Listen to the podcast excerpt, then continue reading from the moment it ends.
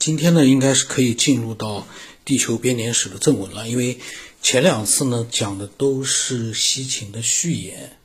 它的序言呢足足有两集，我录了两集。那么今天应该就是它的正式的一个内容。这一章的题目呢是引用来源，他说呢，本书所引用的圣经原文。主要来源于旧约希伯来语的原始文本。必须要牢记的是，所有最重要的圣经翻译版本，在其结尾处都有这样的标记：翻译或者解释。因此呢，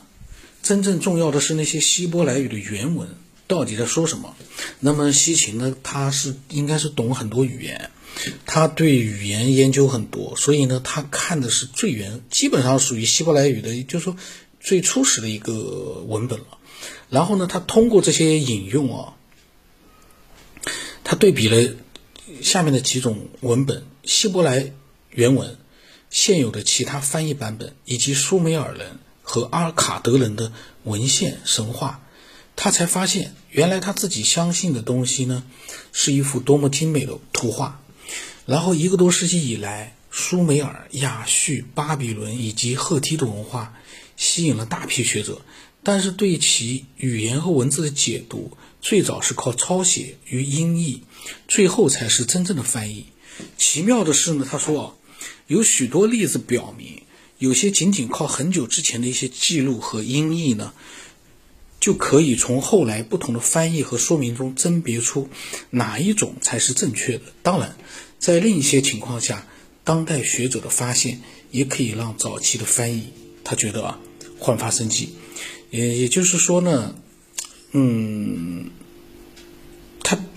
他自己反正研究的就是希伯来的原始文本，然后呢，开始一个是大事件年表，嗯，时间呢是从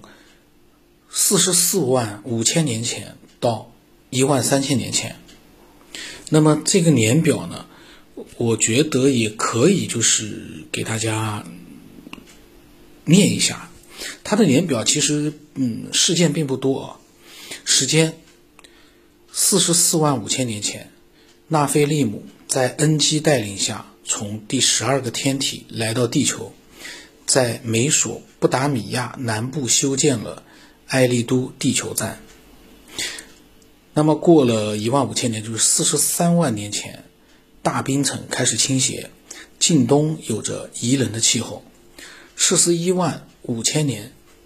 前呢，恩基向内陆移动，建立了拉尔萨。这些呢，可能现在念的时候，有很多人会有很多疑惑，没看过书的啊，都会在想这个晋东啊，包括大冰城，那还有恩基啊，这些到底是是什么人，是什么一个情况？这个呢，在书的里面内文里一定会讲到，所以我们不用着急，我们先把它的一个概况，他所讲的这个大师年表，我们先初步的脑海里面有个印象就可以了。然后四十万年前。间冰期在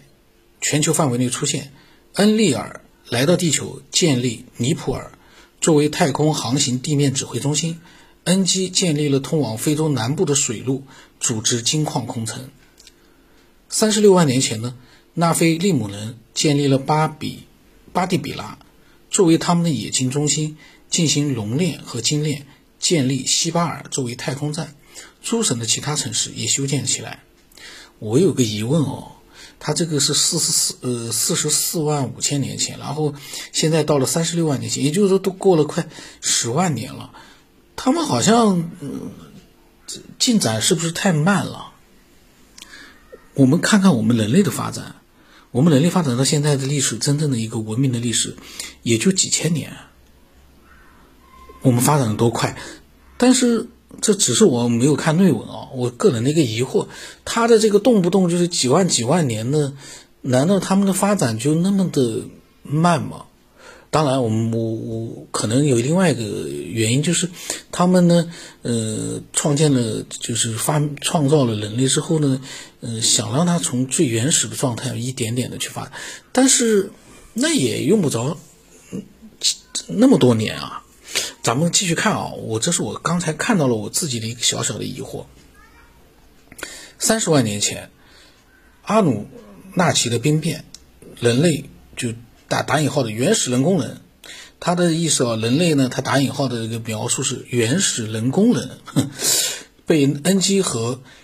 宁呼萨尔呃宁呼尔萨格创造了出来，也就是说三十万年前，人类就是这个原始人工人被创造了出来。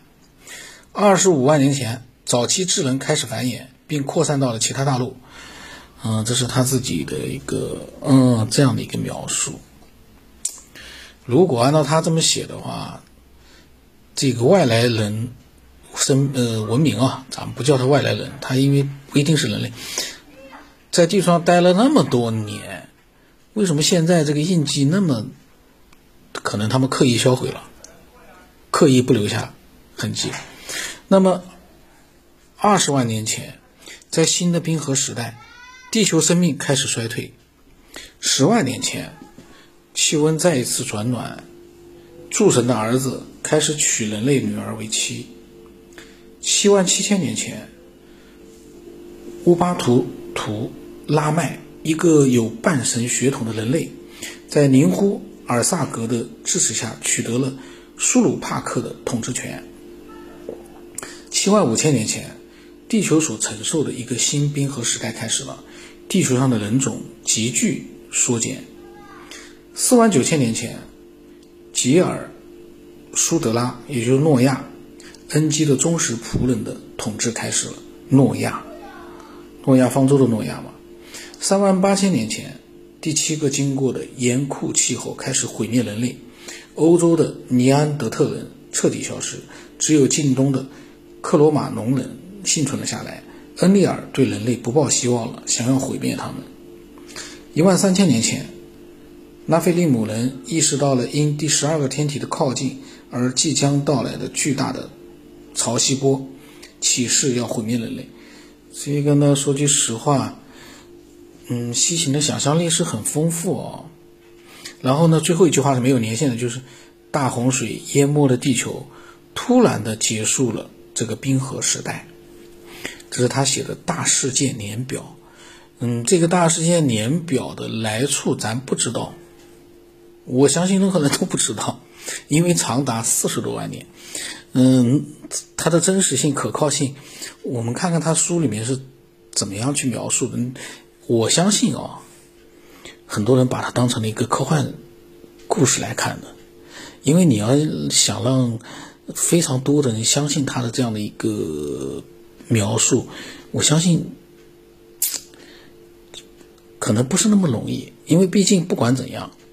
过了几十年，虽然他这本书很畅销，嗯，但是科学界并没有，呃，好像把它太当回，就太当成人类文明的起源去，呃，去看待，也没有太多人说，因为他这本书进化论就不存在了。还是有相当多的人他是信奉进化，当然进化论是因为在教学当中是专门讲到了，所以呢，一出生的启蒙教育里面就可能就有，所以呢才会根深蒂固。但是他这本书几十年来，好像在人类起源这这方面，好像我觉得，嗯，还是被当成了一个娱乐性的东西。我个人的看法啊，因为我我说句实话。你要叫我刚才那个大师年表，你要我相信的话，你我觉得我从我个人角度来说，我佩服他能编一个大师年表。但是，嗯，咱们看看内容吧，因为我也没看内容，很可能看完内容我就相信了。那么他的第一章开始了，无尽的开端。这个内容应该是相当的精彩，都是西秦的思索，非常的精彩。那么我我在想。单独开一集，因为把它混在一起的话呢，反而不好。单独开一集，我下来，呃，从第一章开始讲起，内容应该是很精彩。因为我我瞄了一下啊，我瞄了一下，还还是相当精彩的内容。否则的话，不精彩的话，否则也不会这么多年了，这本书还被很多的科学思索者，嗯，去喜欢，然后去阅读，去思索。